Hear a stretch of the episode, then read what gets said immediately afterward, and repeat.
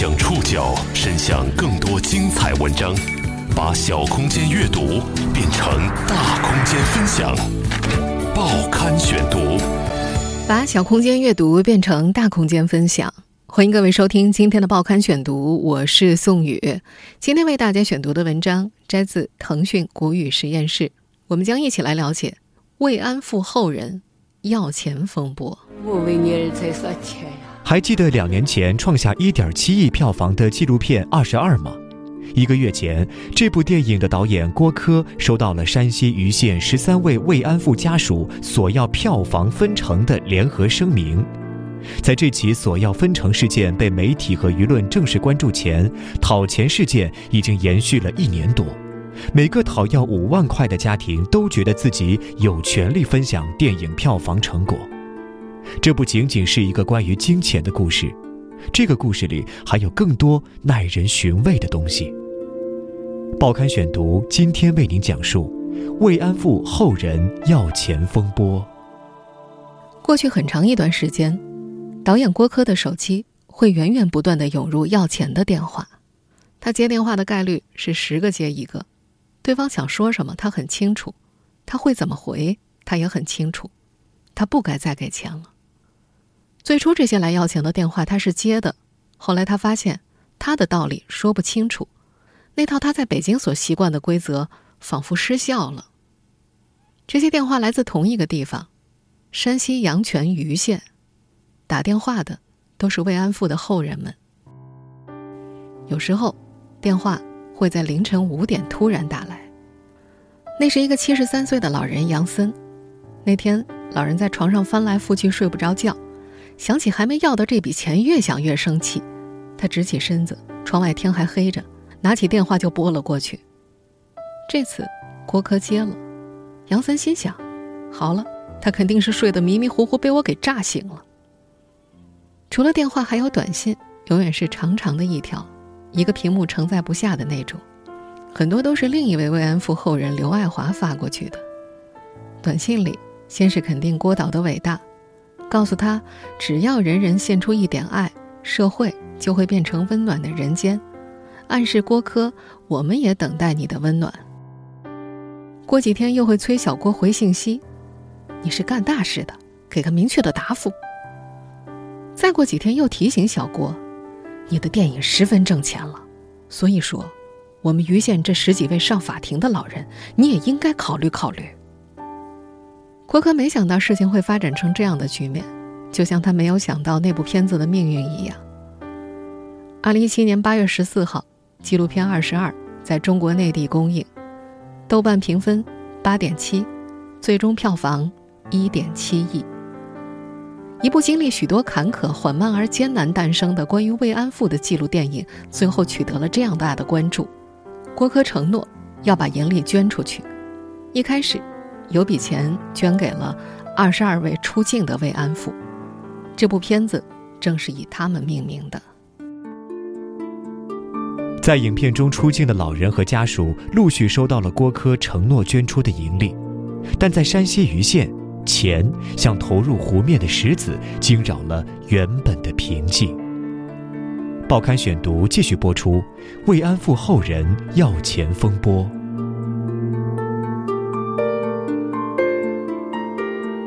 在山西盂县，第一笔钱是二零一七年腊月送过来的。收到钱的是两个慰安妇的家属，郭柯把五万块分别送到了他们的手里。但小地方藏不住秘密，两三天事情就传开了。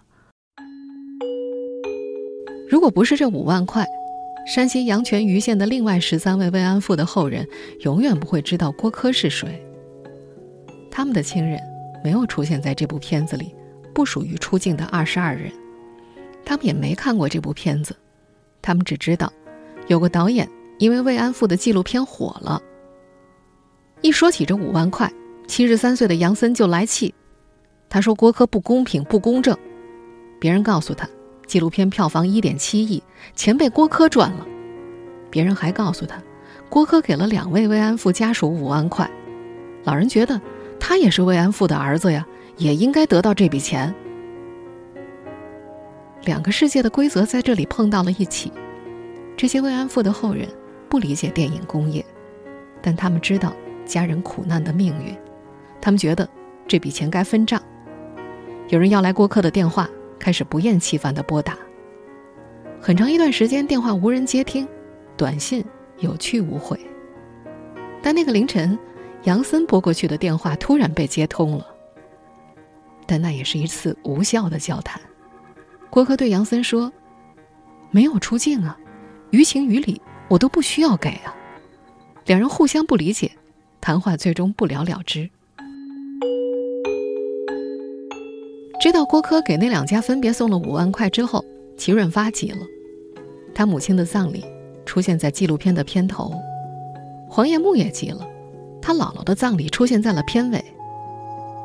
这两个去世的老人都不属于二十二，是片头和片尾多出来的两个人。四十一岁的黄叶木还记得第一次见到郭柯的场景。姥姥出殡那天来了不少人，有一桌菜是专门为他们准备的。黄叶木实在太忙，那天家里又出了点意外，妈妈在姥姥坟头摔了一跤，他得照看妈妈。他只记得那些人拿着摄像机，好像在拍摄，但他不知道他们拍姥姥的葬礼干什么。五十七岁的齐润发也记得郭柯。他们那天来了十三个人，他知道他们在拍摄，但他想，拍拍也好，将来留个念想。他说没人告诉他这次拍摄会被剪进片子里，会拿到电影院去放映。他很生气，他不想把母亲的事情公之于众，这在他的眼中始终是不光彩的事情。虽然他知道母亲没犯任何错，但他不想母亲的苦难被拿去卖钱。他还咨询了律师，想要维权。郭柯不同意这个说法。最初，他的确没有告诉任何一家人这些素材会进院线。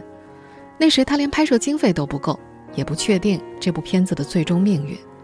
但是，在将片子送审之前，他跟家属们一一签过授权协议。郭柯很确定，协议就是跟齐润发签的。他猜想，大概时间太久，齐润发忘了这件事儿。在知道五万块的事情之后，这两家人也开始给郭柯打电话。郭柯告诉他们，钱一定会给的，别人有多少，他们就有多少，只是时间的问题。最开始，郭柯说那年八月十五会到盂县去，可他没去。他们又给郭柯打电话，他又说二零一九年一月份去。秦润发和黄叶木记得郭柯来送钱的那天，见面地点。是阳泉北站附近的一家宾馆，碰面的时间是午饭饭点，但他们没有一起吃饭。郭柯只在葬礼当天见过这两家人，自觉没什么聊的，怕坐下来吃饭尴尬。双方只是把银行卡号填好，签好协议，当场用手机把钱给转了过去，聊了几句，不到半个小时就散了。拿到钱，齐润发不再揪着维权的事情，他把五万块。当做对母亲权益损害的赔偿，放在卡里没动。有时候他会懊恼地想，他宁愿没收这笔钱，这样他就能理直气壮地去告郭柯了。他说他爱他的母亲，他是家中最小的孩子，上面还有两个姐姐、三个哥哥，但母亲最后的时间一直是跟他度过的。二零零八年，母亲失去了视力，他看着她逐渐衰老，被疼痛折磨，最后离开。他对于纪录片《二十二》的感情很复杂，他不愿意别人看到他，自己却忍不住一遍又一遍的看。去年冬天，有三个多月，他负责看管电力工程队的库房。每天早上，他起来吃完饭就待着，实在找不着事儿干的时候，就掏出手机打开电影，就看开头那段，两分钟左右，反复看。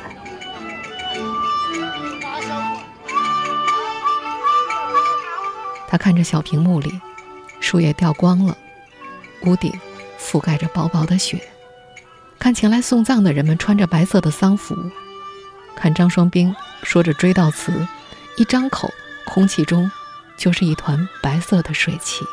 各位来送大连葬礼的各位客人，今天借这个机会开个小型的追悼会。看着看着，他就开始想妈妈，就要掉眼泪。有时候他走出小房间，一个人在库房里来回的走动，用走路来驱散脑子里的想法。他说不能老哭，因为他听人家说，如果后人太挂念的话，逝去的人会无法安心的离开。渐渐的，更多慰安妇家属去找郭柯要钱，他们有自己的道理和逻辑，他们反复重申，他们要的不是钱，是道理，是公平。报刊选读继续播出：慰安妇后人要钱风波。盂县十六名慰安妇家属组建了一个群，群名叫做“坚持到底”，意思是去日本打官司要坚持到底。过去，这十六个人拧成一股绳，是密不可分的整体，一起出国打官司，一起被报道，就连接受资助也是一起的。十六个人一人一份，从无例外。现在，他们当中有三个人的家庭拿到了五万，五万块把十六个人割裂开来。齐润发后来被群主踢出了群，他说那是因为别的事儿，但是他无法理解。那十三个人的家属为什么要找郭柯要钱呢？片子当中没有他们的母亲啊。齐润发说，如果那十三个人也得到五万，他一定会再去找郭柯，要问问他，为什么他们的母亲没上镜也能拿到这笔钱呢？那上镜的他是不是应该拿到更多？那十三户家属有自己的道理。刘爱华是其中愿意表达的一个，他给郭柯发短信。他反复重申，他们要的不是钱，是道理，是公平。他们提出了很多方案，比如把二十万平分给十六个人，或者十六个人每家一千也不嫌少，再或者冬天到了，给每家老人买双五块钱的手套。但是，没有出境，为什么要拿这笔钱呢？这是一个躲不开的问题。郭柯就是这样回答他们的。可如果这样问，家属们会反问：电影是不是以慰安妇为题材的呢？是。我们的母亲是不是这个群体的？是。那为什么不给我们钱？在晋东小城山西盂县，处处讲究人情，要顾及大多数人的利益。那么多年下来，当地人遵循他，信赖他，习以为常。当另一个世界的规则闯入时，问题就产生了，有的人拿到钱，有的人没拿到钱，家属们的心里开始失衡。他们觉得，没有他们的母亲上法庭打官司争取对证讨回公道，哪有这部片子？他们认为他们应该分钱。尽管他们中的有些人并不知道，这部取名为《二十二》的纪录电影聚焦的是二十二位当时仍然在世的慰安妇。但他们被一点七亿这个数字刺激着，他们觉着郭柯赚了钱给别人花，不给受害者花。他们中有人振振有词的控诉：“他没有受欺负，凭什么挣那钱啊？”愤怒是个信号，引发了接连的情绪。他们会想起很多自己母亲受过的苦。为了替慰安妇证明，他们年迈的母亲没少折腾，那么大年纪了。在农村被人指指点点，但他们依然坚持站出来，拖着病弱的身体去跟日本打官司。杨森记得，那年母亲八十多岁，在日本上电梯的时候一脚踩空，把腰给摔伤了，回来在床上躺了一个月。另一位家属陪母亲去日本，在飞机上胃出血，在日本下了飞机，是日本人带他去看的病。对他们来说，那些都已经是往事了。今天他们也懂得，做正确的事情，难免伴随痛苦。痛苦增加了他们发言的力量，也带来了长久的自怜与酸楚。经常给郭柯发短信的刘爱华就说：“他要是不挣钱，我们也不会出现。以前来拍片的人多了，我们没要过钱，因为人家没赚钱，可他赚钱了。”说到这个，刘爱华有很多道理要讲。他说：“中华民族的传统文化不是早就说了吗？吃水莫忘挖井人，前人栽树，后人乘凉。”他觉得郭柯是后人，那十六位上过法庭的老人是前人。除了掰扯不清的前人和后人，这件事里还有夹在中间的人。张双兵觉得自己就是这样。过去三十多年，外地人到盂县慰问采访，都跟他打听消息。郭柯来的那一次也不例外。报刊选读继续播出：慰安妇后人要钱风波。六十五岁的张双冰也在纪录片里出镜了。这些老人呢，他们也都是八九十岁的人，九十岁了，他们身体再再健康一些，再坚持一些。我们现在听到的这段话就是他说的。郭柯来拍摄慰安妇是他帮忙联系的。那年摄制组在盂县前后待了二十多天，一帮外地人对当地情况不了解，语言沟通也有障碍，是张双兵领着他们找到拍摄对象，并一一对接。去年年初，有家属第一次向张双兵打听五万块钱的事儿，他替郭柯否认了。五万，怎么可能？单独只给两位也不可能，要给就都给了。再说，郭柯征来盂县，能不找我？张双冰觉得他和郭柯是朋友。再后来，齐润发拿到钱之后，一出饭馆，就给张双冰打了电话，告诉他这件事儿。张双冰曾是齐润发的老师，在齐润发的观念里，这事儿不能不告诉他。回忆起这件事儿的时候，张双冰有点赌气。顾客愿意见我就见，不愿意见就算。这位六十五岁老人的脸上，嘴角、唇边的皱纹比他的五官更加让人印象深刻。他们直白、深重，像是海边岩石上的沟壑一样。那是说话的时候常常带着笑意的成果，但那种笑，细微、复杂，有时候。是心绪纷纷，但想维持体面；有时候是对眼下的事情无解，却也别无他法。过去三十多年，张双兵做调查、写书，陪同十几位受害者去日本打官司，成了盂县有关慰安妇信息的集散地。外地人到盂县来慰问、采访，都是跟他打听消息的。他第一次见到郭柯是五年前的冬天。那时天气干冷，上海师范大学的苏志良来了。这位研究慰安妇问题的学者和张双冰一直有联系。那回苏志良身边跟着个年轻人，看上去憨厚老实。苏志良说他叫郭柯，是拍东西的。初次见面，郭柯给张双冰递了两包包装精美的茶叶。张双冰后来才知道，郭柯到盂县送钱的时候没打算见他。郭柯甚至叮嘱过家属不要告诉任何人。之所以这么叮嘱，是因为郭柯知道这里人情关系复杂。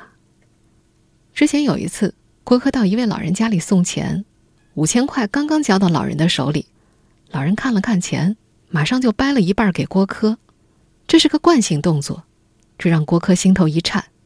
他觉得和钱有关的事情，越少人知道越好。但消息瞒不住，很快那十三位家属也知道，他们都去找张双兵，在电话里说，到家里说，路上遇到还要抓着他接着说，有时候说着说着双方就吵了起来。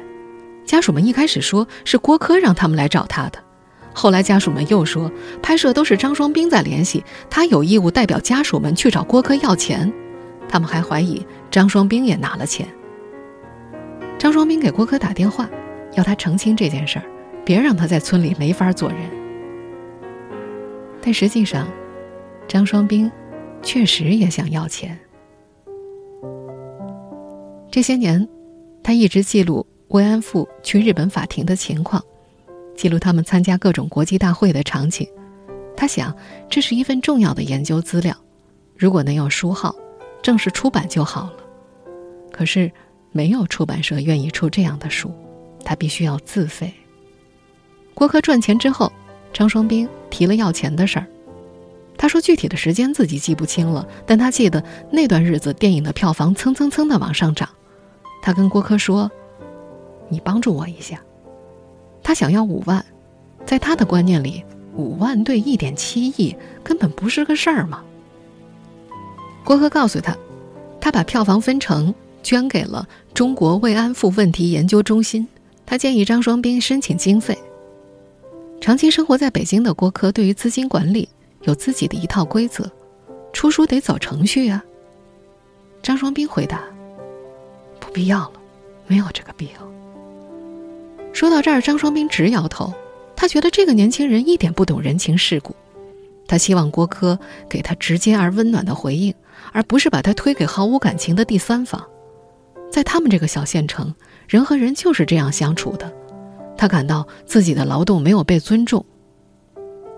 他坚持认为郭柯把他害惨了。前去采访的记者劝说，郭柯可能也觉得自己挺冤的。他不冤，他赚了这么多钱，他起码有钱啊。我有什么？我什么都没捞着，但是让他找来一堆麻烦。郭柯没料到事情会这样发展，无论是投资、票房，还是之后发生的讨要援助金，这部片子前前后后发生的很多事情都超出这位青年导演的预想。报刊选读继续播出：慰安妇后人要钱风波。郭柯很早就公开表示，片子在扣除成本之外有盈利，他会全部捐出去。最终合计捐款一千零八点六万多元，接收方是上海师范大学教育发展基金会下属的慰安妇研究与援助项目，也就是介绍郭柯和张双斌认识的苏志良的项目。二零一八年春节前，他和苏志良商量要资助二十二位出境慰安妇的家属，起初。他想给他们每个人十万，苏志良劝他要细水长流，他们到全国各地为每个人送去五万。郭可冷静下来，他想，老人在农村嘛，花不了多少钱，而且在一些地方，金钱数额过大，只会招惹麻烦。可是他没想到，麻烦还是不受控制的来了。陆续接到那些家属的电话之后，他和苏志良。也想出了最终的解决方案。二零一九年五月五号，苏志良派了四个人，带着十六份协议到了盂县县城。协议里承诺，上海师范大学教育发展基金会将向二十四位在一九九五年到二零零一年期间向日本政府提出诉讼的原告发放两万元的慰问金，其中就包括盂县的十六人。十六人的家属被聚集到县上，签了协议。提交了身份信息和银行卡号，等着慰问金发下来。本来事情到这儿该告一段落了，但七月初有媒体向郭柯发来了一份家属们写下的联合声明，声明中家属们要向他讨公道，继续要那五万块。在家属们心中，这两万块和那五万块不是一回事儿。协议上写着，两万块的来源是爱心人士捐款，虽然这当中有郭柯捐赠的部分。但在家属们的理解当中，这不一样。他们觉着，捐款是捐款，票房分成是票房分成。刘爱华觉着，郭柯是拿他们母亲的苦难去赚钱，这就不是爱心人士了。而且，之前收到五万的那三位，这次又拿到了两万，一共就是七万，而他们只有两万，这在他们看来是处事不公平的表现。记者提出，那几个人出镜了呀，于情于理都该多拿点儿。一个坐在角落里一直没说话的男人突然激动了起来。以前多些行，现在多些就不行。